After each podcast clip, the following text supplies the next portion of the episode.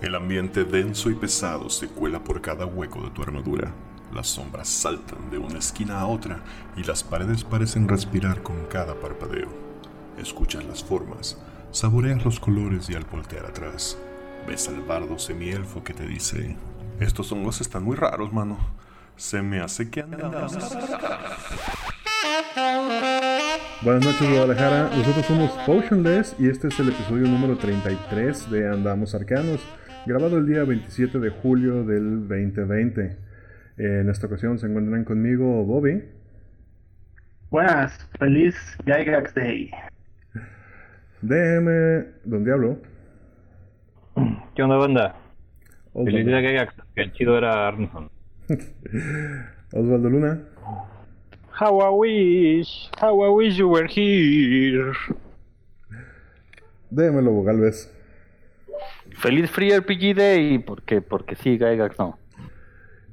Y yo soy Quetzal Revolver, que pues ya todos me ganaron la primicia porque iba a decir que sí, efectivamente, en un día como hoy, pero de 1938, en la ciudad de Chicago, Illinois, nacía el señor, bueno, el bebé, Ernest Gary Gygax, a quien, pues, como ya habíamos dicho, a pesar de todo, sí le debemos tener nuestros jueguitos el día de hoy. Sí, Nació viejito. Ese güey nació viejito. ¿Por qué? ¿Por qué? ¿Por qué todo el mundo odia a todo el mundo ya, güey? Eso me da Ajá, un de hueva, güey. Un putero Pues, ¿quién de hueva, güey. No, no, no, no, no, no. En general, güey. En general, es, es como... Ah, ya vamos a empezar así. este Güey, este pedo, odio. Este pedo, chingue a su madre. Este pedo, yo no pierdo mi tiempo, güey. Ya, chale, güey. La verdad es que eso de- del revisionismo histórico está como de hueva. Si está de hueva con la Segunda Guerra Mundial, está más de hueva con el rol, así no chingues. Hablando de Segunda Guerra Mundial, estoy viendo El Soldado Ryan y no me acordaba que salía Vin Diesel. Sí, güey, con pelo. No, no, claro que no, güey. Sale pelón. Ese güey ¿Neta siempre sale de pelón? pelón. No, Sí. entonces lo estoy confundiendo. No, espérame. Ahorita voy a buscar dónde sale de soldado y con pelo. Y se ve súper raro. No, Pero- no sé. pues, En Soldado Ryan no, güey. Sale pelón. Bueno, sí, pues hay una anécdota de eso, que Spielberg lo, lo invita para, para Soldado Ryan. Y él lo invita porque eh, aparte conocía su trabajo como director. Pues es que dirigió, varias- él dirigió varias películas, pues clase pobre, de muy pues buenas, pero de bajo presupuesto. Y no le fue bien, obviamente. Y entonces empezó a buscar otra vez chamba de actor y el Spielberg le, le llama años recientes se lo encuentra y le dice que cuando él lo invitó a ser soldado Ryan no era para que retomara su carrera de actor era para que consiguiera lana y Para sí, que siguiera. director sí y que esperaba que volviera a dirigir No, pues no. Pero bueno. Feliz cumpleaños, Gags. Así que vamos a empezar con la primera sección de hoy, que es con DM Don Diablo. Los inadaptados. Ok, pues, este. Pues ahora sí que haciendo caso a, eh, eh, a los primeros fanboys que están aquí, o sea, mis compitas que dijeron. Eh, después de seguir con esta adaptación del semigigante, eh, vamos a seguir con la adaptación del Tree Cream, de la cual, pues neta es que hice un desmadre que para que les cuento, pero ahorita lo van a ver. Así que si de repente quieren este, interrumpir para eh, decir cualquier cosa o observar cualquier cosa, este, es bienvenido. Y pues ojalá que no me tome demasiado este tiempo el explicar esto. Pero para los que no conocen qué es un tricrin, es porque no conocen el eh, escenario de campaña conocido como Dark Sun, que surgió en el 91 y se mostraba un mundo completamente salvaje, destruido. eh, es una especie de post-apocalíptico, pero sin nada de tecnología, sino más bien magia y psiónica donde nada de lo que ustedes conocen este, referente a las razas y a las categorías y a la forma de jugar ese juego de Dungeons Dragons eh, es lo que están acostumbrados. Y una de estas este, cosas que no están acostumbrados o no se pueden esperar serían las razas. Como ya dije antes, está el semigigante, que era una raza elegible como de jugador, eh, mucho, muy diferente a lo que hoy en día se tomó por eh, semigigante, que son los Goliath. Y está esta otra, eh, que son los Tricrin, que son eh, técnicamente una raza de criaturas ágiles, cazadores en grupo, ah, que viven en una especie de, de colmena, perdón, porque son unos insectos entre los 2 metros y 2 metros y algo. Es una raza que se dedica principalmente a cazar, a hacer capturas y que este, tiene sociedades pequeñas pero fuertes. Y pues que si se los pueden imaginar un poquito, eh, si no los conocen y no los quieren googlear por ahora, eh, pueden imaginarse a una especie de mantis enorme. Una criatura de seis extremidades, de las cuales este, dos, las, de, las posteriores son sus patas, un abdomen largo como de coleóptero, con este un exoesqueleto que cubre todo este, su cuerpo, una cabeza como de mantis con unas tenazas bastante fuertes y los otros cuatro miembros que le sirven para manipular objetos. Esta eh, raza ya había salido previamente en otras ediciones, como en tercera y en cuarta edición, por supuesto, eh, aunque muy, muy rebajada con respecto a lo que era originalmente. Los Yuki no tienen una cultura este, como tal, sino que solo son grupos de criaturas que viven eh, juntas, pero que han desarrollado este, algunas cuantas em, vínculos entre ellos como sociedad, no de una forma muy especializada. Como raza este, de jugador, eh, un Tricrim puede elegir, tiene, bueno, tiene ciertas características específicas, una de ellas es los nombres que pueden obtener, que son principalmente sonidos, ya que una de las características de la raza es que su lenguaje no es común, ya que no tienen labios eh, o un aparato eh, digamos, de voz eh, común. Y se eh, comunican por chasquidos y ruidos hechos con sus tenazas y colmillos. De manera que cuando tú escuchas a un eh, decir su nombre, solo vas a escuchar un ruido como un clac o un kirrek o un trek y cosas como esa. Así que son como sus nombres. Si ustedes que están escuchando esto de repente se deciden a utilizar esta adaptación de la raza, eh, del Trick solamente hay que advertirles que esta y la del Semigigante están pensadas para jugar en un mundo agresivo y complicado como es Darksun. Y no creo sinceramente que esto encaje en su campaña regular de Forgotten Realms. Eh, porque puede tal vez romper un poquito su juego.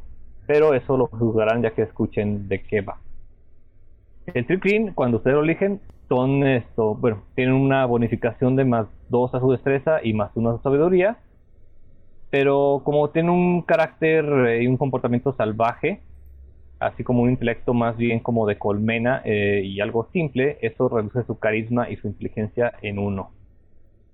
Los Tricklin tienen vidas, tienen vidas cortas, eh, comenzando su edad adulta a los, los 6 años y con una expectativa de vida de máximo 40. Un Tricklin no tiene ninguna restricción de alineamiento como tal, suelen seguir reglas de supervivencia y hacen que los demás se peguen a ellas para sobrevivir. Es más común que encuentres eh, de aspecto legal o neutral y rara vez se tienden hacia la maldad o la bondad, a no ser que eso convenga a su colmena o grupo. Los Tricklins miden entre 1,90 y 2,30 metros, su tamaño es mediano, eh, debido a su ligereza eh, de cuerpo y a sus patas este, fuertes, su velocidad base es de 40 pies y su exoesqueleto les permite tener una, una clase de armadura de 13 más modificador de destreza. Los Trick siempre están alertas, nunca duermen, de hecho no necesitan dormir y eh, su descanso consiste en quedarse quietos unas 4 horas, aunque pueden hacer este, actividades simples como vigilar o tal vez tallar un pedazo de madera, por decir algo, para obtener este, el beneficio de un descanso largo. A partir de aquí eh, viene lo que puede romperles un poquito el juego. Y es que este, los Trick tienen tres extremidades, de las cuales cuatro de ellas son básicamente brazos con tres dedos y un pulgar oponible, y suficientemente fuertes como para manipular y cargar objetos. Cada uno de ellos se este, puede cargar un arma de una mano o usar dos para usar un arma de dos manos, obviamente. Y adicionalmente sus garras pueden ser usadas como armas, causando un dado de 4 puntos de daño cortante más uno de fuerza cada una de ellas. Sin embargo, estas criaturas no pueden usar armas que tengan la característica de pesado. Los guerreros mantis, como también se les llama, fabrican armas que solamente ellos pueden usar de manera efectiva. Una de ellas es el Chakcha y el Gitya es la otra, eh, siendo la primera mencionada una cuña cristalina que pueden arrojar y el Gitya un arma de asta con hojas ominosas a cada lado, a cada extremo. Y un personaje de primer nivel tiene eh, competencia en una de estas armas y gana competencia en la otra arma cuando alcanza el nivel 3.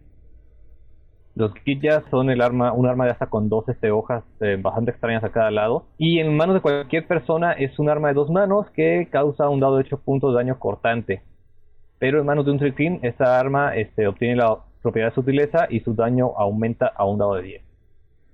Mientras tanto, el chat, chat eh, es un arma cortante arrojadiza que causa un dado de 7 puntos de daño con un rango de 15 eh, diagonal 30 y con sutileza.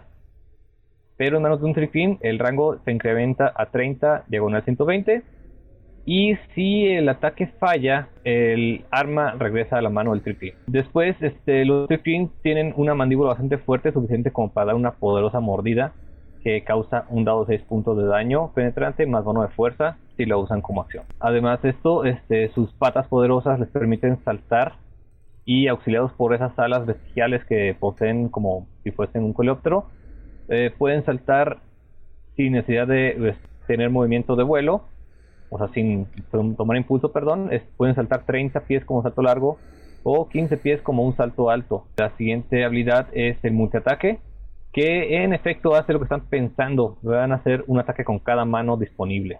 Esto es eh, que si una mano este, está libre, puede hacer un ataque de garra, si una mano tiene un arma de una mano, pues puede hacer un ataque con esa arma.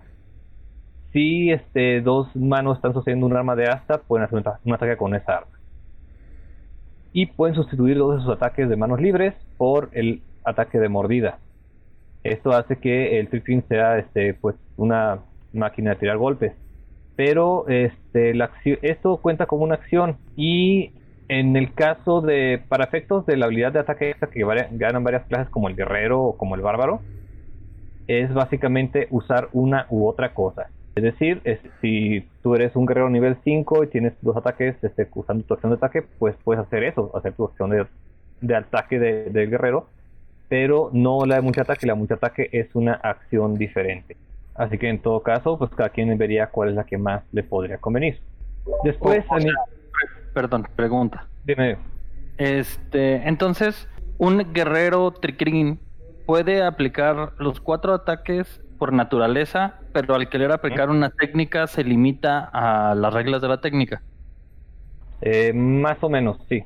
Ok. Ah, ah, voy a explicar un poquito más, este, a lo mejor... Eh, vamos, tú eres eh, guerrero nivel 5 tripín, ¿va? Y tienes tu espada larga y una espada corta en otra mano. ¿Ok? Eso te deja dos manos libres. Si haces la acción de multiataque, lo más que puedes hacer con tu espada larga en tu mano es un ataque. Y luego otro con tu espada corta y luego otro con cada garra disponible. Pero si es, en lugar de, eso usas el ataque de clase, que sería el, ataque extra que te da el guerrero, va a ser dos ataques con tu arma principal, que sería la espada larga, más un ataque con tu espada corta. Pero hasta ahí llega tu acción. Sí, tus otras manos no entran. Ajá, las garras no van a entrar en ese caso. Es decir, tú eliges si vas a usar tu acción de ataque o tu acción de multiataque, en otras palabras. Oh, la desventaja es que la acción de multiataque solo te deja hacer un ataque por cada arma, no importa qué tan especializado seas en ella. O sea, en lugar de otra vez, acción de ataque, dos ataques con espada este larga, pero acción de multiataque, solamente un ataque con ese. Si mi, bueno, tal vez andemos en esto después, pero si mi táctica me, me, pide que solo sea un arma y aplica un ataque, podría aplicar la técnica más de una vez si la regla no se, si no me lo impide, si me dice nada, si no dice nada de una vez por round, por ejemplo. No, no, este, es que multiataque es una acción como tal. Ya, perfecto. ¿Me explico? Ya si tienes, si eres guerrero y tienes este Action Surge, pues puedes aplicar otra acción para hacer un multiataque y en ese caso, pues puedes hacer hasta 8 ataques por round, por ejemplo. Ay, ok. Entonces sí, este, puede estar esto un poquito roto, no se puede negar, pero si lo aplicamos para cómo se juega Dark Zone o como se juega en segunda, pues esto, pues sí suena manchado, pero igual te regresaban los chingados, ¿no? Pues sí, porque antes de cosas peores que te pegaban mucho, mucho más duro. Hay ve cosas que no necesitan ni pegarte y ya te madreaban, básicamente. Este, con Psionica, por ejemplo. Continuando, este, a nivel 5, los Tripin desarrollan este, en su metabolismo su saliva venenosa. De manera que cuando hagan su ataque de mordida, el objetivo es salvarse contra constitución. Eh, con una dificultad de 8 más constitución más competencia del personaje. O quedar envenenados por un minuto.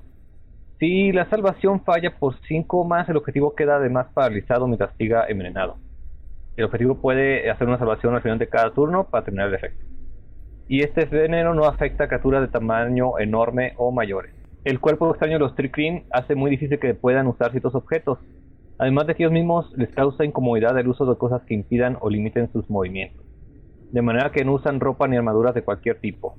Lo mismo pasa con anillos, brazaletes o incluso capas, no importa tanto si son mundanos o mágicos. Su mente primitiva los hace incapaces de usar magia arcana, ya que están eh, bastante, bueno, consideran que es la, ese tipo de magia está lejos de las, fuerzas, naturales, de modo que no pueden tomar clases que usen magia arcana como magos, brujos, bardos, hechiceros o arquetipos que tengan esta habilidad. Los Trickling tienen un apetito bastante inusual, son carnívoros principalmente, esto hasta aquí todo bien, y se encuentran en constante búsqueda de comida, de preferencia como resultado de una cacería.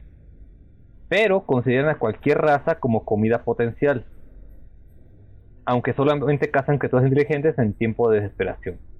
Sin embargo, podrían ver como desperdicio que alguien caído en batalla sea enterrado. Sienten una predilección por la carne de elfo y esto les trae complicaciones para cooperar con tal raza. Por último, los Tricklings no tienen labios, como ya he dicho, y su lenguaje son básicamente chasquidos y ruidos. No pueden articular otro lenguaje que el propio, aunque sí pueden comprender otros lenguajes. Su escritura es primitiva y más bien pictográfica, poco significativa para otras razas. Un personaje de esta raza sabe hablar Trickling, leer y escribir sus símbolos. No pueden hablar otro lenguaje, aunque sí entenderlo, comienzan el juego comprendiendo común. Otras razas pueden aprender y comprender el lenguaje de los Trickling, pero hablarlo les resulta casi imposible. Si necesitan expresar algo en el lenguaje de los Trickling, deben hacerlo con una tirada de interpretación, con una dificultad de acuerdo a la idea que se quiere expresar, y la base sería este, de 10 hasta según lo que diga el Dungeon más. Y esto es algo acarreado, pero em, espero dejarlo pronto en papel. Eh, lo que es el Trickling en quinta edición. Si está medio rotito tu zancudo, ¿eh? ¿Medio qué? Medio roto tu zancudo ese. ¿Piensas dejarle los. todos los, los multiataques? Yo creo que sí. A ver. Es que solamente. Lo, lo que pasa es que. Creo que sin eso pierde la esencia. Por ejemplo, en cuarta edición, el Trickling que existía tenía sus cuatro brazos, pero dos de ellos eran chiquitos. Y tenías cuatro brazos, te decía ahí este, tu descripción, y solamente puedes usarlos para sacar armas o guardar armas o para sacar un objeto de tu mochila o así. Entonces era como cortarle las manos realmente para que él lo quería así, ¿no? Y en quinta edición hay otros este, homebrews que han hecho esta raza y que la hicieron de forma muy similar, o sea, sus brazos chiquitos no sirven realmente de nada, son un mero adorno. Y creo que le quitan mucho de la esencia de, la raza que tenía en, en la segunda edición por supuesto, te digo, yo, yo insisto, la advertencia está ahí. No usen esta raza a no ser que estén dispuestos a hacer un cochinero o que su campaña sea de plano muy, muy complicada como debería ser Dark Souls. Yo, Chuy, yo le... No sé cómo te suena esto. Yo le consumiría en el multiataque la bonus action. Porque dejarle los, los ocho ataques en un guerrero sí está muy mamón. Y el, el el, el, el Surge, el Action Surge es habilidad del guerrero, entonces no, no sé si debería permitirle directamente otro multi-attack. Porque, porque es como una combinación ahí rota entre clase y raza. Fíjate que no he pensado en eso de usar la bonus action. Eh, ¿Usar Action Surge te cuesta bonus action? Creo que sí. Yo como que me acuerdo que no. No, Yo tampoco. No, la Action Surge es, Yo nomás cantaba. Ajá, según yo la Action Surge es otra acción, una acción más y... No, no, no, pero ¿qué te consume hacer una Action Surge? Esta habilidad de guerrero te la da. Sí, sí, sí. Sí, pero es una, debes, debes, o sea, cuando lo cantas te consume un tipo de acción, ¿no? O simplemente lo tienes ya. Eh, tienes una acción extra ya cuando llegas a ese nivel. O sea, por Pero- ejemplo, ok, siempre pero- aparte de un ver. guerrero, de Action Shoot, tiene su acción, su Action Shoot y su bonus. Pero solo la puedes usar cada tanto tiempo, ¿eh? No es, no es para siempre. Sí, una cantidad, una cantidad de veces por, por nivel. No, el chiste es que puedes utilizar a una bonus o una acción como Selection Surge te da la libertad. Sí, no te pide nada para usar un Action Source, solamente cantarlo. Pero ahora, eh, esta combinación de clase raza, ¿qué pasa si le ponemos a un Trickery unas, unas, una- unas levelitos de monje? No, pero el, o sea, el güey, el, o sea, me refiero, me refiero a en este pedo como de mantenerlo nivelado, pero sí tener un como un advantage por la raza, pues, o sea, güey, que, que, que esa chingadera te tire naturalmente tres ataques o cuatro ataques, así de huevos, está bien padre, güey. Sí, está bien chido. Por eso digo, imagínate, imagínatelo con que puedas utilizar key points. Se pone bien divertido. Ok. Y si ganase, bueno, no sé, es como opinión. Digo, de entrada tú lo estás haciendo, Chuy, tú sabes mejor que nosotros, pero Sí. como nos pediste opinión, ahora te aguantas. Este, No hizo nada. No, eso hizo nada. eh, eh, y si lo ganase como a nivel, o sea, que a cierto nivel, o como si fuera como alcanzando X madurez de, del tricking, a alcanzar el multiataque. Que, porque a niveles bajos a lo mejor sí se pone medio roto con los demás personajes, pero a niveles altos la verdad es que ya nadie lo va a sentir, güey.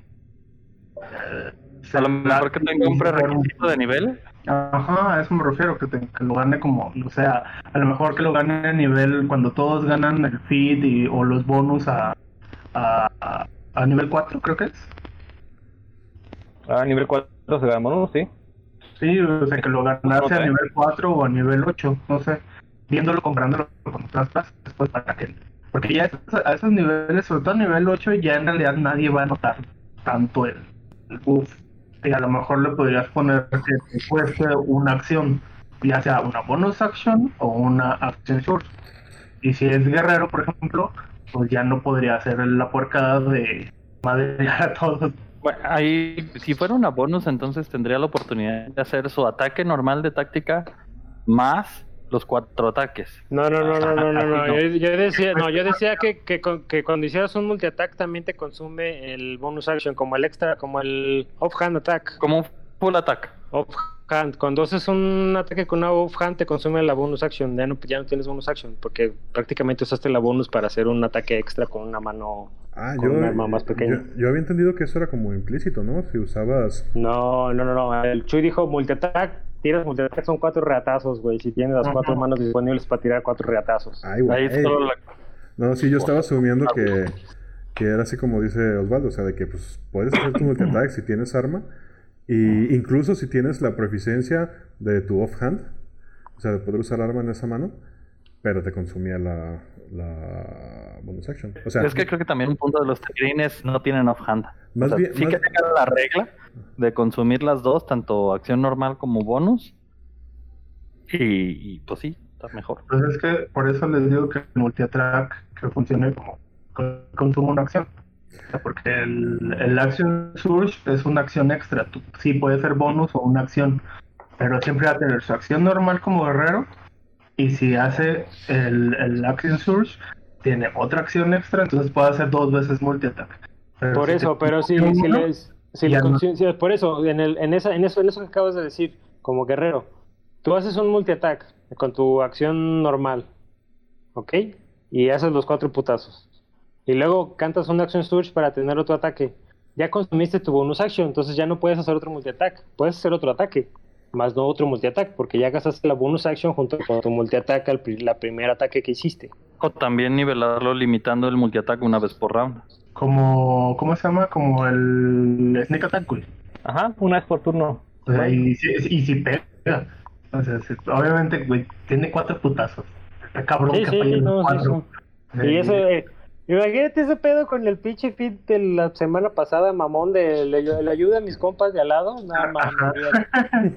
Pues sí, pero estamos hablando de. Sería un Dark Souls. O sea, también hay- haría falta. O sea, ya. Ahorita suena muy puerco si lo metes en Forgotten. Pero si lo metes en un pedo Dark Souls, ahora estamos hablando de que todo va a igual de cerdo. Incluyendo a los enemigos. Sí, no, sí. Yo- Pero eh, obviamente estamos aventando ideas, Chuy. De algo, algo de ahí a lo mejor ya en despacito te debe servir. No, no crean, estoy tomando las notas de lo que me están diciendo porque eh, igual esto, pues como ustedes saben, no se sabe, no, no podemos ver cómo va a funcionar hasta que no se juegue. hasta, que se testee. yo, yo no sé por Ajá. qué asumí en Yo, cuanto yo escuché... testeo. En cuanto escuché que tenía cuatro brazos, dije, ah, ok, tiene dos acciones y dos bonus actions. En mi mente sí funcionó, no sé por qué. ¿Qué tal? No, ma- no mames. No, No, mames. está cabrón. Sí, está muy por, eso se me, por eso me hacía súper roto. Otra que Si tuvieras dos acciones, dos acciones podría hacer un, dos ataques este melee y este Sí, güey, no, oscuro, por ejemplo. No mames. Algo que a mí, no sé, a lo mejor se me haría interesante es que como racial tuviera la oportunidad de mancharse y hacer cuatro ataques. O sea, como el Hellish Rebook del, Tifling. Un racial que puedes usar una vez al día.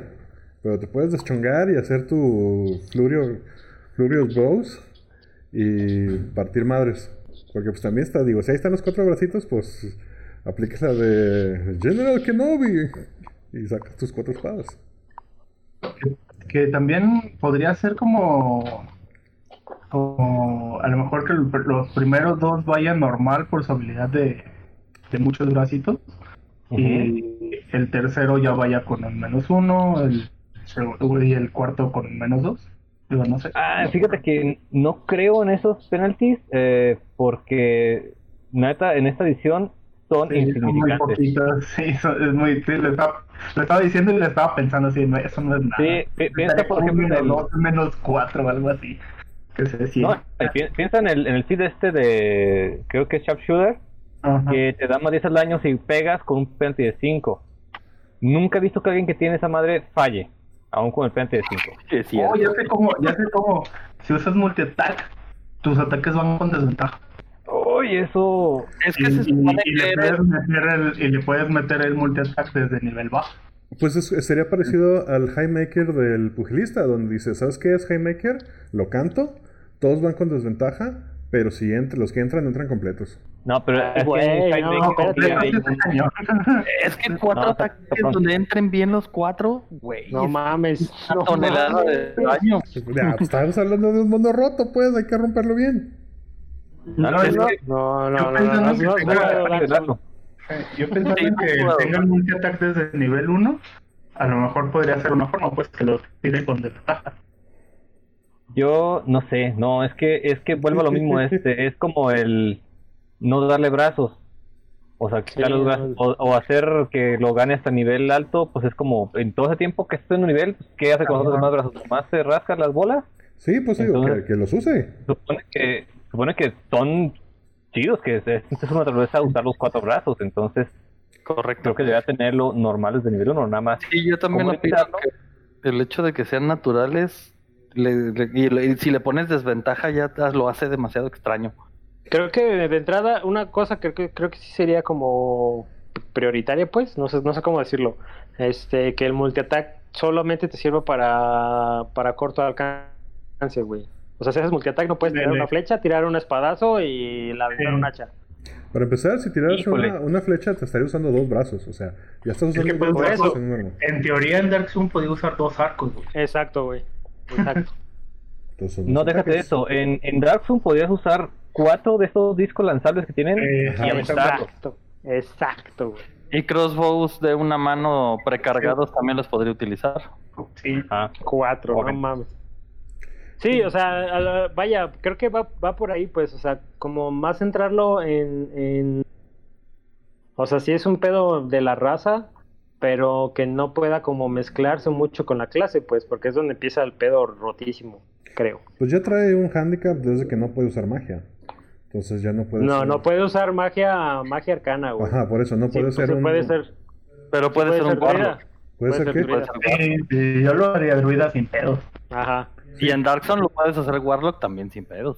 Puede ajá. ser este. Eldrick Knight o Arcane Trickster No. o cosas así. No, No. no, arcano no. Por eso, eso me. Nada que use magia arcana. Entonces, eso lo limita nada más a clérigo, a druida y a ranger. Ajá. ¿Warlock no entra entonces? No, porque ¿Qué es cosa? arcano. ¿Warlock es arcano? Sí, es claro. arcano. Ah, ok.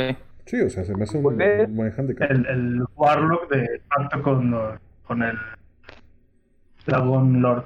Pero, Sí, justo. eh, pero es arcano, sigue siendo arcano. Muy bueno, este, ahí está. creo que eso ya, ya me dio buenas ideas de cómo este, nivelarlo, porque sí, esa es una habilidad complicada Sí. de manejar, pero creo que es indispensable para un tripin. Sí, o sea, no, No. debe, debe tenerlo a huevo, güey, pero sí, o sea, sí, o sea, está, está, esto, es- se- básicamente todo el mundo vería el hoyo rápido, güey. Ah, güey, un, un, un extra attack. Imagínate como guerrero, güey. Metes un, un. O sea, por ejemplo, bloqueaste el extra attack. Pero el, el Action Surge, güey, son ocho reatazos, güey. Aunque se fuera, digo, también, digo, yo sigo, sigo pensando, pues, así como cada esos cuatro niveles que ganas los, los hit points o el fit, que este güey fuera desbloqueando, por ejemplo, a niveles bajos, antes del, del nivel 4, tuviera sus dos bracitos útiles, dos brazos útiles, y los con. Ah, ¿cómo? Sí, que tiras dos lados, te quedas con un lado. Y, ajá, con desventaja. Y cuando llegues al siguiente, a, a nivel 4, por ejemplo, se des- desbloquee de algún modo un brazo, como que haya aprendido a utilizar ya tres brazos bien, y uno lo siga teniendo con desventaja. Y al siguiente, a los siguientes cuatro niveles, ya pierda el, el penalizador, pues. Pero, ah, bueno, ahí, A todos. Ahí lo, lo estarías poniendo como que el vato se está entrenando cada uno de sus brazos en la clase. Entonces el, el, el restricted multi-attack ya no tendría tanto sentido porque se supone que se está entrenando con todos sus brazos, entonces todos sus brazos podrían hacer sus técnicas. Haría el T del offhand, estamos, pues, sería como el withdraw. Güey. no es como No, que vayamos a conseguirlo. sí, no, no lo vamos a publicar ahorita, güey. Entonces, No, no. tirar ideas. Sí, claro. Muy bien, pues entonces ahí se lo dejamos de tarea al Diablo para incluirlo en la siguiente de Everron que juguemos. Ya me dio curiosidad. Ser un pinche pugilista de Atricrin. En Eh. Tú, un perro, Dark Souls. pues hágala, Dark Souls. Tengo cada que lo mencionan que pide ese pinche one shot. Pues venga, ya que se pueda, un, sí, ese sí, neta, para que veas lo que es. Este, bueno, en segunda, segunda edición. Va, no le saco, no tengo miedo. se complica Raven los de segunda edición, Dark Souls sí te va a bajar los calzones. No tengo miedo, échamelo. Tiene- no tienes miedo hasta que recibes el primer daño o hasta que tienes que buscar tu primera presa para comer o tal vez algo. O sacas el segundo personaje y ya. También. Bueno, pues entonces ahí dejamos la sección y nos vamos a la siguiente que le toca a Tino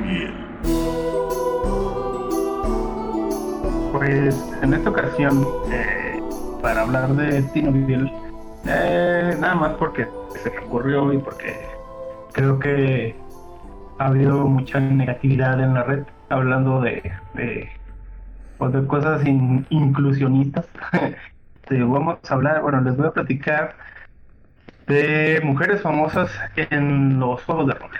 Y no son jóvenes, sea, esto de que las mujeres estén incursionando en, el mundo de los juegos de rol no tiene cinco años. En realidad, eh, los juegos de rol siempre han tenido una gran influencia por parte de las mujeres y muchas de ellas han sido partícipes de la creación y el crecimiento de este hobby. Empecemos por una de ellas. Eh, su nombre es Lee Gold. Ella es una editora. En el 75 y hasta el día desde el 75 y hasta el día de hoy eh, bueno del año ahora creo que del año de este año todavía pero no estoy seguro hasta el año pasado por lo menos sí estaba ella publicaba en Estados Unidos le llaman APA que es Amateur Press Association es como una pues, es una como un club de gente que se dedica a crear fanzines sobre un tema en específico cómo funcionan estas APA eh, es que si, por ejemplo, nosotros escribimos algo, hablando de juegos de rol, se lo mandamos a ella, ella lo revisa, hace una edición y lo incluye en una publicación mensual a la cual te puedes este, inscribir. Y es el modo en el que funciona la ZAPA. Ella tiene varias y una de ellas es dedicada a los juegos de rol, desde- como les digo, desde 1975. La gente que se asocia con ella, sobre todo son juegos indie, buscando que pues que el mundo no fuera totalmente absorbido por la fama de Dungeons and Dragons. Es, vaya, esto es pre-blogs y pre-internet. Y era, era la forma de que pues, los eh, autores independientes publicaran artículos, temas, juegos, aventuras, eh, anécdotas, cuentos de forma, pues como les digo, independiente, amateur, pero de una forma profesional, pues esta señora, como les digo, es editora. Y por ejemplo, ella es autora de varios juegos de rol y suplementos, como por ejemplo Lands of the Rising Sun y para el sistema Groups, eh, Groups Japan. Ah, ella es muy fan de, la onda lloviznando y por ejemplo tiene un suplemento que se llama Vikings para Rollmaster. Si alguien ha leído el libro Flying at the World, que habla de la historia de los juegos de rol, ahí la mencionan con singular alegría como una de las mujeres más influyentes en los juegos de rol del mundo. Como segunda mujer y que tampoco es joven, tenemos a Laura Hickman, la esposa de Tracy Hickman.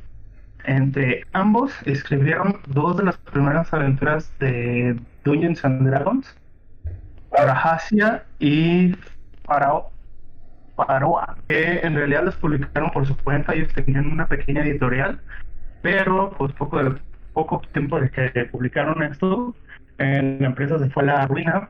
En ese entonces TCR, como el gran monstruo corporativo que era, les decidió salvar su carrera en los juegos de rol y contratarlo. Ahí les ofrecieron entrar, formar parte de la empresa y poco tiempo después publicaron varias aventuras para para.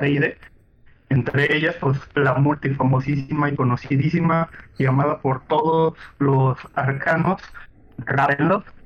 Además, ellos dos fueron los creadores, así, agárrense los pantalones porque esto es en serio, ellos fueron los creadores de Dragonlance. Exacto. Del juego de rol, porque las novelas fue cosa aparte, pero llegaremos a eso. Antes de que existiera un wrestling, del cual todo el mundo se amara y que ahora vi que una empresa de cierto actor que no es muy popular entre los arcanos acaba de sacar una, una playera de wrestling. Chinga tu madre mañana. Eh, eso que se alcanzó a oír fue un grito, un frijolito desesperado. Bueno, esta, esta, estas, estos señores, esta pareja, se les ocurrió eh, escribir Dragonlance mientras viajaban en auto desde su ciudad natal hasta, hasta Génova a vender pues sus aventuras a TCR.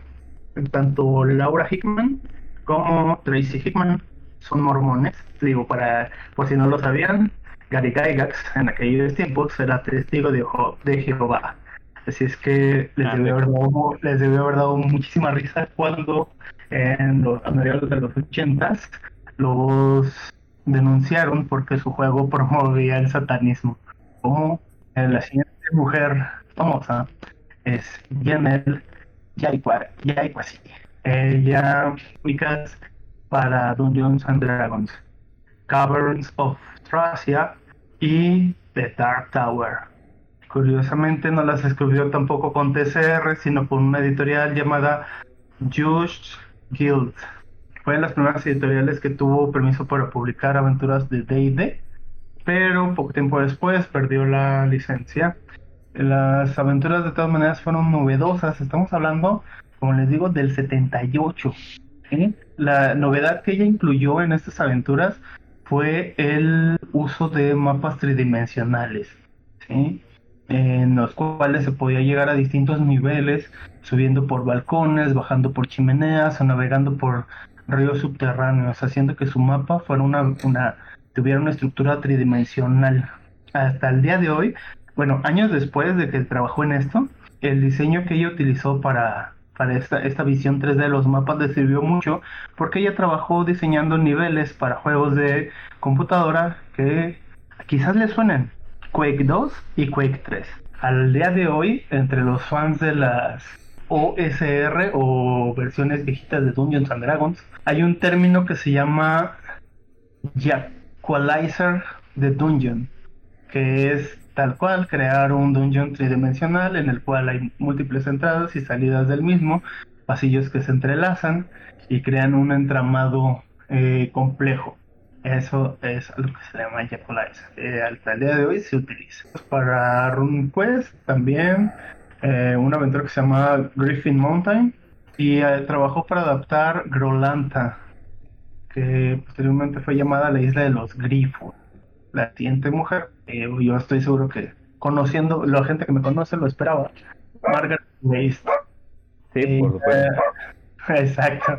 Aunque Dragonlance fue una idea de Tracy Hartman y Laura Hickman, la novelización fue a cargo de Tracy y de Margaret. Margaret trabajaba en, trabajó en el- entre el 83 y el 86 en TCR como editora y ayudó a los Hickman en la tarea de publicar las aventuras de la serie Dragonlance y a escribir las novelas, ya que fue bueno, lo de escribir las novelas surgió más espontáneamente, ya que estuvieron buscando eh, escritores que se encargaran de esa parte, pero a ninguno de los escritores que se lo propusieron les llamó la atención o les agradaba el proyecto, así es que se lo terminaron aventando entre Margaret y Tracy Hickman.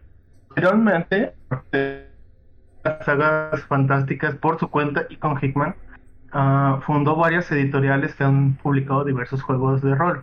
Estas editoriales, la primera fue Sober- Sobering Press y Margaret Weiss Production. Entre las cosas que ha editado, eh, ella eh, publicó, bueno, que, ha editado con sus editoriales.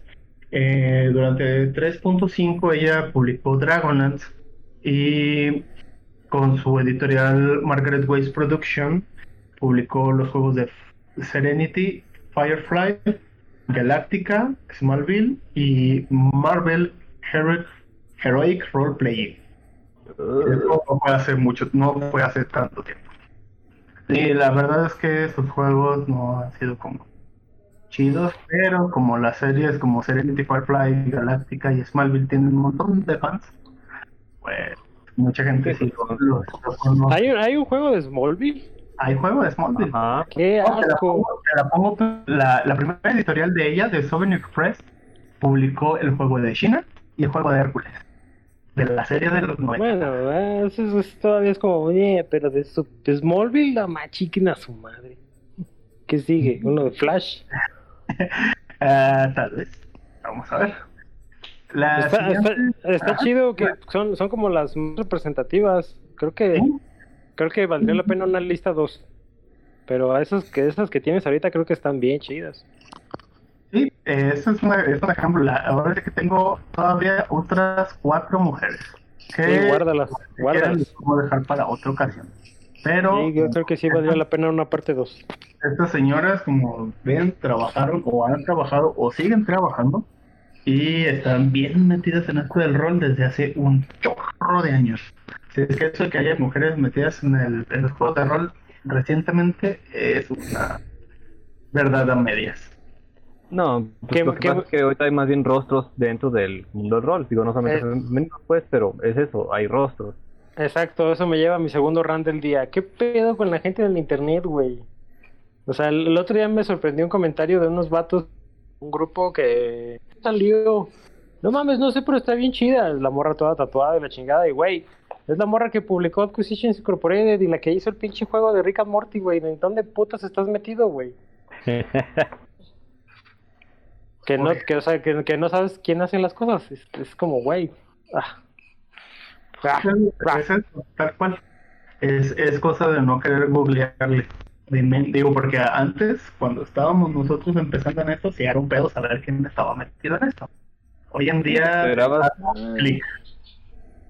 Te enterabas Gente- por revistas o algo así, pero no era tan fácil conseguirlas. Así es.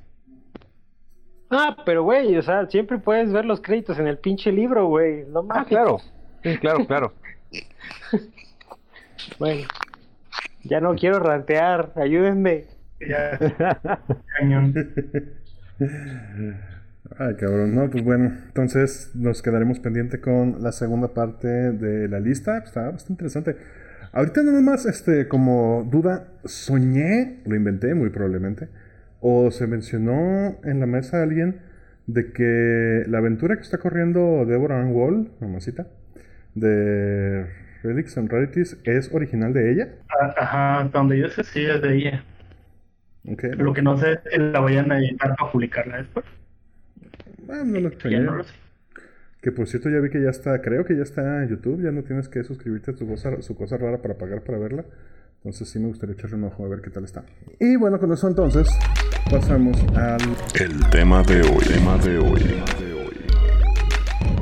No sé si tuvieron tiempo de ver el documento y saben de qué se va a tratar, pero les explico. El tema principal de hoy nace de un tema que he estado viendo muy, muy seguido en grupos de, Facebook y en Twitter, y es de acerca del primer acercamiento de jugadores experimentados con jugadores nuevos. Y algo que yo he estado escuchando mucho es la creencia o la certeza de que hay clases, este, razas y ediciones que no son aptos para gente nueva. Lo cual, no sé, o sea, no, no, no termino de estar tan de acuerdo. Ciertamente cada, cada juego tiene una curva de aprendizaje diferente. No todos son tan fáciles. Pero pues digo, no creo que sea tan difícil, pues.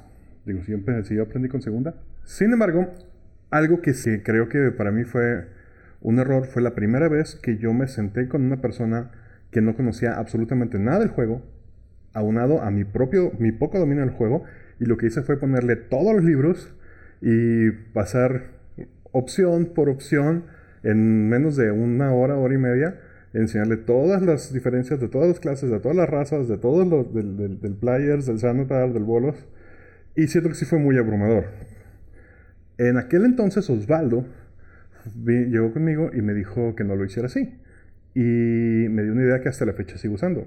Y es en la que me siento con la persona y no le hablo de clases ni de razas, nada. Y le pregunto simplemente, en tu entendimiento, poco o, nulo, ¿cómo te gustaría jugar? O sea, ¿cuál te gustaría que fuera tu rol en la par y cómo se te antoja jugar? Y eso me ha ayudado a que las primeras veces de mis, de mi- de mis amigos sean pues mucho más suavecitas. Algo que me gustaría este, hablar en esta ocasión es con ustedes que tienen más, más experiencia, cómo abordan el tema de la creación de tu primer personaje con alguien que tiene absolutamente cero contexto del juego, de manera que no sea abrumador y mantenga este interés en querer seguir jugando. Ok, pregunta. Eh, ¿Estás hablando solo de la creación del primer personaje o su primera introducción a un juego de rol? Para el tema de hoy en particular, me quiero centrar en creación de personaje. Creo que es ya bastante suficientemente Y- extenso. ¿Y de Dungeons nada más? No, de cualquier, de cualquier sistema. Ah, Perdón, Chuy. Te rogué. eso es lo que iba a preguntar precisamente. Está bien. Cualquier sistema, cualquier edición. O sea, ¿cómo, Ok. cómo- cómo- cómo introduces el concepto del juego de rol sin tener que aventarle números y cosas encima? Que, por que a mí la, la creación de personaje de, de, se me hace una de las más sencillas. Yo batallé un montón en entenderle a la de Leyenda de los Cinco Anillos. Por ejemplo, yo cuando, cuando introduzco a nuevos personajes del mundo de tinieblas, hay muchas personas que no, no les gusta tanto, pero antes de armar su personaje me gusta platicar de sus vidas mortales, porque en mundo de tinieblas siempre tiendes de pasar de algo mortal a algo inmortal, supremo, moribundo, lo que sea quieras poner. Es algo supernatural. Entonces, me gusta más contarles el mundo, cómo lo ven a través de los ojos humanos y cómo este se empieza a distorsionar con la oscuridad del, tema, del setting. Antes de empezar a hablar. Si quieren ser este o magos hombre lobos cual uno. Ok, para... En cuestión de la leyenda de los cinco anillos, de entrada, ah, tal vez se te hizo difícil porque hice personajes por separado. Como en ese entonces no sé qué tenían todos, aparte de una agenda muy ocupada y llegaron como por oleada.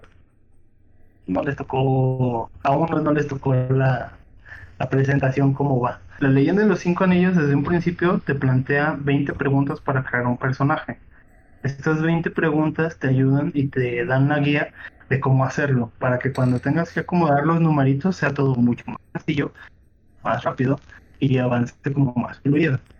En la última edición, esto de las 20 preguntas ya no nada más te ayuda a crear el personaje en cuestión de que sepas la personalidad, del clan, a qué se dedica, sino que ya tiene una injerencia específica dentro del juego. Entonces, del modo que tú contestas estas cinco preguntas, conforme las vas respondiendo, literalmente vas llenando la hoja de personaje. Entonces, en realidad tiene un método muy sencillo, pero sí necesita que haya un conocimiento previo del, del, sistema. Porque, por ejemplo, la tercera pregunta es: eh, ¿qué es tu personaje? ¿Un Bushi o un Shugenja? Y si no sabes qué es un Shugenja, pues tengo que empezar desde el principio. Pero bueno, este creo que antes de, todo eso, de soltarle preguntas este, sobre qué quiere hacer, pues lo, lo óptimo es explicarle de qué va el juego, ¿no? Si es Dungeons, pues de qué va este Dungeons, este, qué hay, este, si va a jugar leyendo con ellos, le explicas, pues es un mundo este, oriental, este, feudal, con tales características, y los planes así, etcétera. Es, o en el caso del mundo de nieblas, creo que sí es muy, muy importante, este, como dice Michelle, no a todo mundo nos gusta eh, el asunto de la vida mortal, pero sí es importante para eso, y tienes que explicar que el juego, este, si van a jugar vampiro, pues ser vampiros, los vampiros funcionan de tal manera para que ellos vayan pensando qué es lo que, bueno, puedan responder esas preguntas de qué es lo que quieren hacer, ¿no? Y creo que esa es la clave. Ajá, sí, conocer el concepto de juego. Y una vez que explicas cómo es el concepto de juego, pues ya puedes eh, preguntarle, ahora sí, si es Doños, por ejemplo, le dices, ¿qué quieres ser? O sea, ¿quieres, pues, eh, ¿quieres jugar de un tipo de personaje? ¿Hay un héroe de de la historia o, de o de la ficción que te agrade jugar, que te gustaría ver, este, porque muchos tienen esa inquietud de repente de que admiran un personaje de cualquier eh, fuente, ¿no? Sea manga o cómics o lo que sea, y dicen, pues creo que un personaje con esas características me podría gustar. A partir de entonces dices, va, se puede, pero con estas limitantes, que el juego funciona de esta forma y le acercas como las opciones que más acercan a eso. Si lo ves como dudar, le puedes dar una opción extra este, para algo diferente, pero lo óptimo, en mi opinión, creo que sería que este, el jugador nuevo hiciera este, el personaje con el concepto que tiene esta idea en un principio. Igual, pues en obviamente en Dungeons este, lo más común es que no elijan este, una raza pequeña, por ejemplo, dices de enanos y dicen, no, ni madres, quieren un elfo generalmente, ¿no? Por decir algo. Muy rara vez eligen un humano como primer personaje. No, y creo que también cabe de que como deben tener esa paciencia de que su primer personaje va muy probablemente sea la cosa más cliché y menos ingeniosa del mundo, porque todavía no conocen los alcances que tiene el sistema. O pues puedes presentar las opciones también y de ahí esas opciones a lo mejor les puede traer este, esta atracción de repente porque están pues perdidos. y creo que te pasó, ¿qué tal? Cuando hiciste el personaje, por ejemplo, de, Diana, el, el, Kenku. Creo que nunca he visto un Kenku realmente en una mesa. Y Warlock creo que menos.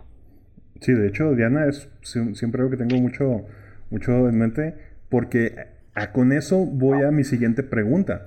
¿Existe realmente, creen? una clase que sea difícil para gente nueva, o sea, una clase que sería más conveniente evitarla al principio, porque para mí, ahorita, un Kenko sería difícil de rolear. Obviamente roleándolo conforme el libro, ¿verdad? Porque me he encontrado, no, no tiene idea la cantidad de veces que he visto en, grupos de rol, gente decir, ah, sí, es, tengo, un, tengo un Kenku, pero por no sé qué divinidad la diosa, el mío sí podía hablar. Ay, no mames, chica tu madre, ¿sabes qué pedo? lo quitas todo el chiste, ¿no? Creo, que también tiene que ver con la hasta dónde te que vas a tener jugadores que no quieran ver más allá del nivel 2 y explícame lo sencillo y luego vemos y van a ver quiénes se embeban con los manuales y cuando tú le, explicaste dos él ya está leyendo medio manual y te está diciendo no quiero hacer esto entonces el jugador te va a dar tu límite también como DM puedes empujarlo creo que sí es restrictivo decir Vamos a empezar una aventura de nivel 15 cuando, cuando no sabes jugar. Porque muchas más reglas en conjunto, más difícil. Sí, y, también tomar en cuenta, este, es como complicado saber al principio, sobre todo si la persona como tal nunca ha jugado, eh, tomar en cuenta el tipo de jugador que puede ser. Como saben, pues hay diferentes tipos de jugador, los que les gusta este, el combate nada más, los que les gusta estar viendo nada más, los que son muy este tirados hacia la actuación, no tanto a las reglas, por ejemplo. Otros son súper tácticos para todo. y los que nada más quieren lotear. los que nomás quieren lootear también los hay los Mother Hobos este los este, o los eh, los que no han jugado pero eh, saben que pueden leer las reglas y pues irse por las reglas sobre todo no o que lo ven todo de forma muy mecánica acostumbrados a otro tipo de juegos como juegos de mesa o videojuegos por ejemplo entonces creo que este un punto importante es eso ver como qué tipo de, de, eh, persona está llegando a jugar preguntarle qué es lo que quiere hacer y basarte, en mi opinión, más con respecto a eso para sugerirle tales o cuales opciones. Y eso, este, pues, puede ser un buen. Así ellos crean un eh, concepto de personaje. Voy a poner el ejemplo del Kenku, por ejemplo. creo que no sé cómo estuvo exactamente cuando le, le dice las opciones a ella, pero la... Ella es exactamente el el ejemplo en el que me refiero cuando digo que creo que fue un error, no creo, estoy seguro que fue un error de mi parte, llegar con todos los libros y decir, ¡tum! hay todo esto. Ah, eso es todas las opciones. Sí. Sí, después dije, no, creo que no fue la manera más adecuada para abordar eso. Y también creo. Pues a lo mejor, pero por un lado, la parte positiva es que hizo un personaje como se lo fue imaginando. Entonces, por ese lado sí, a lo mejor como no sabía del juego y, le costó trabajo aprender este algo de, del juego, pero pues trata de dedicarse tal vez más a, la parte de, de, la interpretación, pero es un tipo de jugador que existe. Otro a lo mejor te diría, ah, pues yo no quiero pedos, dame el más fácil. ¿No? Este, otros dicen, pero ahora este, yo creo que ya, sobre todo con estas ediciones, es un mito eh, decir que hay una categoría más difícil que otra, porque todas tienen opciones, todas tienen selecciones que hacer. Sí creo que unas son más sencillas en cierto modo, pero todas requieren el mismo eh, nivel de, al menos en Doños pues, el mismo nivel de comprensión de las mecánicas. Y las opciones son simples, o sea, digo, en Doños llegas a, ese nivel 3, eliges un, arquetipo de personaje y ya de ahí en más te van dando más las cositas listas. E, es, poca la elección que tienes que hacer. Creo que en, Dungeons cada, cada eh, categoría lo único que diferencia o la única dificultad es cuánto compromiso de lectura quieres tener. La única variante. El que te hace leer mucho y el que no te hace leer tanto. Que ya de entrada es un problema. Y ese es en Dungeons, pero hablando de otros sistemas, por ejemplo, en World of Darkness, sí hay clases que son conceptualmente mucho más complicadas. Haciendo referencia a uno muy específico, al Simitze. Aquel que, es un vampiro que permite deformar el cuerpo humano a su voluntad porque lo crea arte. Y, y cómo sobrevives a una sociedad donde no puedes hacer eso, se ve monstruoso, te van a cazar. Eres un monstruo y que el concepto sea mantenerte dentro del sigilo es, es un concepto demasiado grande para un personaje. Como mencionas, como mencionaste antes, hay cosas que tú mismo como DM puedes decir, eso no. Por ejemplo, yo específicamente en Vampiro, eso, esa, ese clan en específico, yo por lo menos siempre he creído que esa cosa no está hecha para que la traiga un jugador. Siempre fue, ha sido para tener NPCs y no para tener para, hacer, el malo malísimo que te puede aventar sus cosas deformes y puerquísimas. Exacto, no es para que sea un jugador. La Netflix. Yo, creo que sí, este, que cualquier cosa que esté disponible en manual puede ser usada por un jugador aunque sea novato, no hay bronca. Incluso si este, esta persona no este, se va a agarrar el libro y se va a aprender todo, o al menos sobre su clase, este, creo que no es tan importante eh, si esta persona disfruta, eh, ah, disfruta la parte de estar jugando. A lo mejor que no tanto que use habilidades de clase, este, no, no siempre es como, bueno, no considero que sea lo, lo súper necesario que sepa todas las habilidades, pero que al menos disfrute la parte de jugar, la parte de llevar la historia y sobre todo la parte de proponer este cuando llega el momento de tomar decisiones. A lo mejor pues sí este va a hacer falta que aviente sus bolas de fuego cuando lo necesitan en combate, pero a lo mejor es bueno este, jugando en otras situaciones, en cuestiones diplomáticas o en de interpretación o, simplemente lo ves que disfruta el juego y pues, pues por eso no hay bronca en mi opinión. Así que por eso creo que no hay un, nivel de dificultad para elegir razas o, o clases, a no ser, claro, que hagas cosas como, digo, como las pendejadas que ando ahorita este, adaptando, ¿verdad? Como un triquerino a nivel 1. Ajá. Porque, por ejemplo, yo no lo he jugado nunca, pero sí, a lo que los he escuchado, ahorita me da miedo agarrar un Sionico en segunda, porque digo, no mames, esa madre no lo voy a entender. Pues desde- desde- en ese sentido, la categoría es que es lo que, lo que decía Chuy, en esta edición en realidad no hay dificultad, pero si hablamos de ediciones para atrás, ahí Ajá. sí ya hay categorías muy complicadas. Sí, el mago, el mago siempre fue difícil, desde segunda y en tercera bien complicado, pero el mago. Y había peores. En Independientemente, segunda como y en en- tercera creo que el, el, ahí sí vale la, la- vale la, la aseveración de agarrar un guerrero porque es más fácil. La Sí. gente quisiera más sencillo, o sea, más directos de llevar. Poder hacerlos este, muy simples, sin complicaciones, pero agarrar un, vamos, un psiónico, pues sí implica aprenderse mecánicas diferentes, Sí. como con un mago o un clérigo. Y, y retomando podcasts pasados donde los presentaste a los ciónicos, es, eh, Chuy, de segunda, pues como dijiste, no es tan difícil si prestas atención como en el hecho de que los puntos de magia cambiaron para convertirse en puntos ciónicos, en tu Gaco se vuelve tu Gaco ciónico o tu Gaco mental y cosas por el estilo, ¿no? No es tan difícil si lees el manual, volvemos al compromiso de lectura. Híjole, eso lo hemos tocado en tantos podcasts. El manual. Pero creo que aquí que, hablando eh, en eso que están diciendo como del compromiso, creo que una parte muy importante y que sí es eh, hasta cierto punto responsabilidad de la persona que está invitando, o sea, por ejemplo, en este pedo de, yo invito a alguien a jugar, a una, persona que es completamente nueva y le voy a ayudar dentro de este proceso de, de aprender a jugar es, ah, es alimentar esta, o sea, de, de entrada tuvo una, esa persona tiene cierta curiosidad por saber de qué va el juego.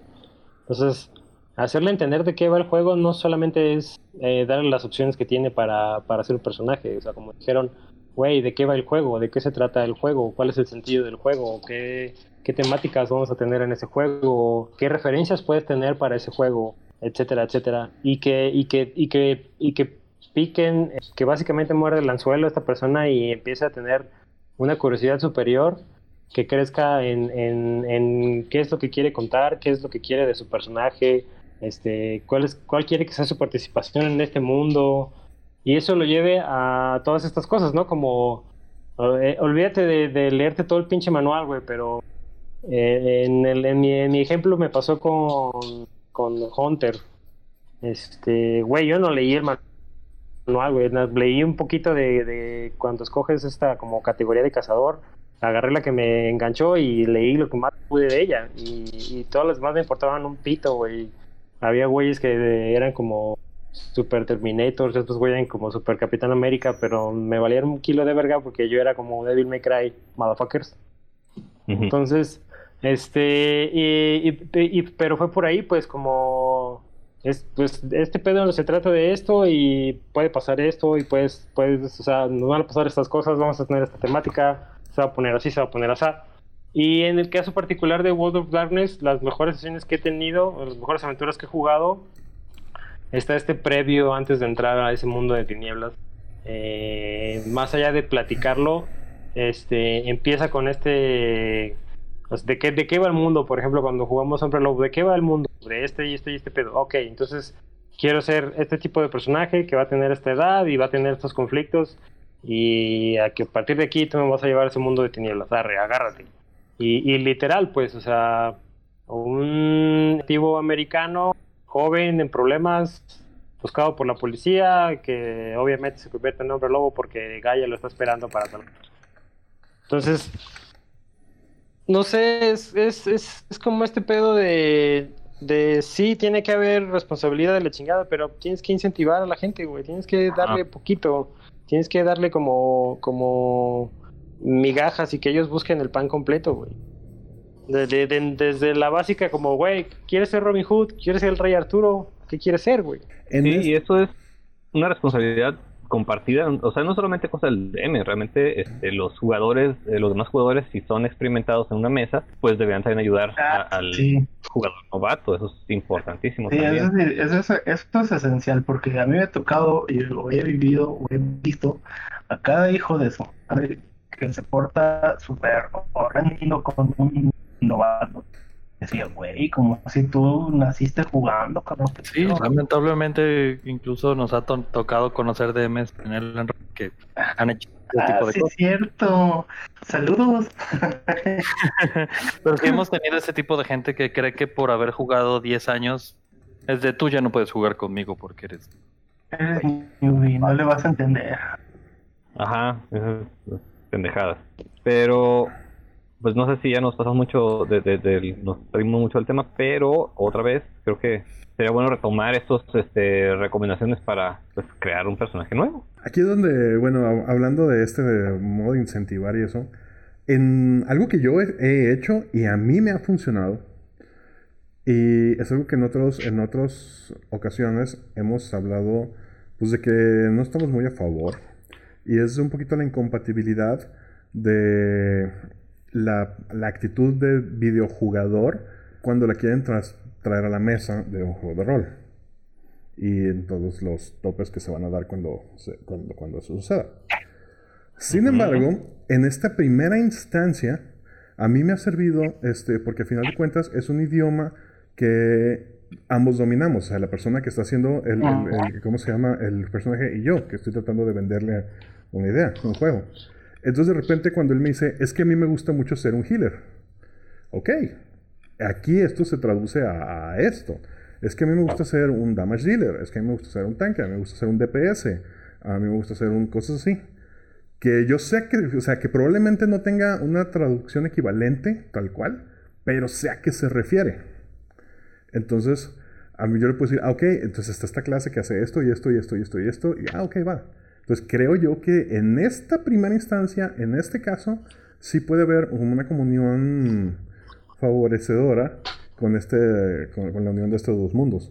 Que probablemente ya a la hora del juego, pues ya valga madre, hasta ahí llega la, el símil, pero por lo menos... Por ejemplo, eh, eh, eso del lenguaje común es muy cierto. Y en, hay sistemas que, como dices, es muy empatable. Dungeons and Dragons, por así decirlo, ¿no? Es la manera más fácil de cazar esos conceptos. Pero en otros conceptos, como en Deadlands, como en la leyenda de los cinco anillos, quiero ser un healer es un, ay Dios, Te explico que no hay de... No existe, no existe como tal y sí te puedo dar referencias de algo parecido, pero no es tu propósito.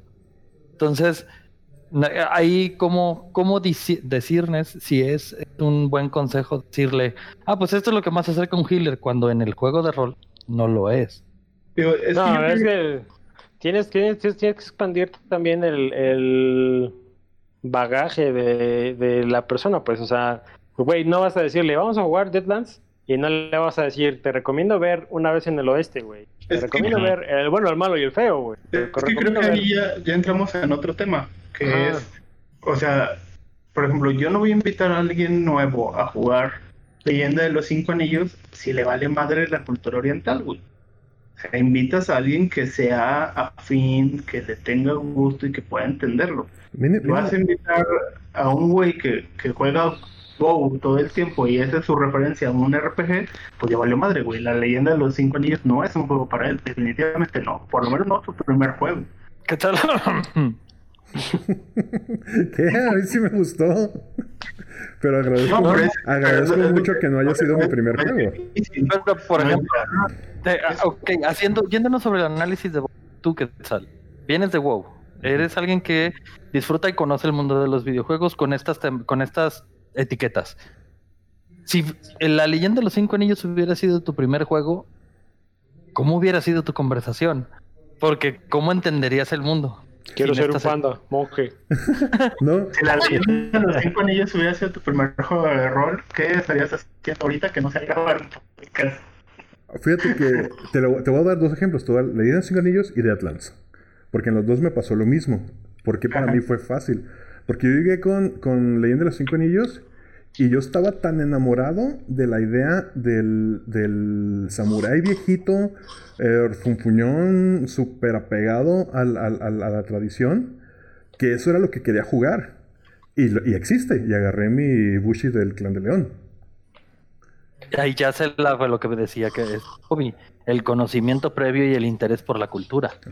Cuando llego a, a ¿cómo se llama? A Deadlands, digo, yo quiero ser el Malboro Man por, por autonomacia, o sea, quiero ser el güey así y señor vaquero, ranchero. Y, a- hago el personaje, agarro el personaje que, que agarré en el, en el one shot porque existe el arquetipo. Pero ni siquiera me puse a pensar en cuál iba a ser mi rol en un momento. Yo no estaba pensando en cómo iba a, a actuar en un combate, sino cómo iba a actuar en mi relación con mis compañeros. O sea, cómo voy a portar. Soy un viejito amargado, güey. Que, que ese, ese punto es, eh, o sea, es, es increíble, güey. Y, o sea, a lo que voy es que, que es que es este pedo como el, el problema del mismatch entre, entre metes a un vato que es gamer a un juego de rol y trata de ser gamer dentro de un juego de rol. Es ese pedo de, güey, no, se no se trata de, de cómo vas a jugar eh, dentro, o sea, sin, o, sea, o sea, sí cómo vas a jugar, pero no cómo vas a jugar mecánicamente, pues, o sea, no me importa cuánto daño hagas, no me importa pues, qué, qué tan buenas son tus habilidades, Así. eso, eso, darlo por sentado, güey, eso va a ocurrir, pero el pedo es cómo es tu personaje, güey, o sea, creo que eso es lo que, lo que vale muchísimo la pena, güey, y, y tiene que ver en esta relación entre cómo lo ayudas a construir, cómo sus compañeros lo ayudan a construir y cómo o qué tomas de las referencias que te acercan a algo que desconoces tal vez por completo. Eh, en, ese pedo como de... No, quiero dar nombres, güey, pero el, el, el Ranger, tú sabes que Ranger, el Ranger no pensaba ser, ser un Ranger, güey, pensaba ser una máquina de matar, güey, una máquina de matar exclusivamente los enemigos de la campaña, güey. Y, nunca se nunca se clavó en de dónde viene, por qué viene, por qué se viste así, por qué es así, por qué trae esa chingadera que la sigue, por qué es así, por qué lo otro, por qué todo lo demás. Que son las cosas que más valen, que más, que más eh, alimentan el juego, güey. Como, como, como lo que decíamos de Diana, güey. O sea, Diana, además de que no entendía muchas de las reglas, no le importaban las reglas, le importaba que su pajarito hablaba chistoso, güey, y que quería volar. Punto. ¿Sabes? Que, que esa es otra, o sea, la, la motivación que pueda tener tu personaje también puede definir, o sea, te puede dar a ti la pauta para sugerir una clase o una raza. Sí, o sea, y creo que creo que eh, es más valioso alimentar eso y hacerle entender eso a, a las personas o a los jugadores, eh, a- al mundo en general, pues, que, que centrarse en, en, en, en, pues, en la mecánica, pues. Pero bueno, Ok, pues. No sé. ok, creo que sí. Otra, manera para empezar a jugar rol es ir al Enrólate. Ah, también. Sí, Creo- bueno. Deja que vuelva. Ajá. Volverá en forma de fichas, digo, en línea. Creo que sí se me haría muy interesante. Estoy seguro que debe existir si le, si le rascamos en la Demos Guild. Probablemente ustedes incluso lo conozcan. Pero que existiera este documento porque de las preguntas. Porque no solo lo he visto en Legends y Conillos, también en Dread, lo, el juego que es con, con una torre de Jenga. Tú haces tu personaje Ajá. en base a una serie de preguntas. Y no solo tu personaje, sino la mitad de la historia es en base a eso. Entonces, es- creo que sí estaría muy padre a crear este documento de como, como de introducción al, al creación de personaje de alguien nuevo, empezando con contesta las siguientes preguntas. Si te contestaste esto, te sugerimos esto. Si te contestaste esto, te sugerimos por acá. No sé, creo que estaría Bueno, interesante. como nota, esa técnica este, existe para crear personajes para escri- escribir. Sí, para literatura. Ajá, escritura. para- sí, sí, sí, sí, para literatura. O sea, es, es- es Sí, una- sí, sí. un ejercicio de, de gestación. En realidad, en realidad algunos juegos jalaron esa idea para y lo, incluyeron en sus mecánicas. Pero, por ejemplo, Las- Witcher también lo hace. Digo, esos, esos, como dices, esa- esas preguntas existen, pues solamente eh, cambias unas por, o por otras de acuerdo al, al sistema de juego, pero, pero sí, pues yo creo que sí podemos sacar una lista básica y pues dejarlo por ahí en algún lado. Creo que alguna vez vi un, un, un- un info, infograma. Infometría, no sé cómo se llaman. Infografía. Una Infografía, un meme. En el cual, en el cual empezaba, era, era una serie de un circuito de preguntas de ¿te gusta dar madrazos o te gusta hacer magia? No, pues qué magia. ¿Te gusta, estu- Ujú. ¿te gusta estudiar o tener sugar daddy? No, pues sugar daddy. Eso es Ah, un, pues un diagrama de flujo, güey. Esa madre. Chimenso. bueno, señores, pues se nos acabó el tiempo. Pero estaremos creo que continuando esta, este ciclo de, de programas dedicados a la, intro- a la introducción de los diferentes aspectos del juego de rol a gente que no tiene nada de contexto sobre rol. Por lo pronto me despido, nos despedimos. El día de hoy estuvo conmigo Bobby, Cuídense, cuídense que esto está. Ya nos estamos enfadando, hay que buscar modo de jugar. Chol. Osvaldo Luna, Andy, vuelve. DM Lobo Galvez, Y mi cortinilla hace mucho que no estaba y creo que te vincaste a Diablo, pero yo tengo que ir a hacer pipí, bye.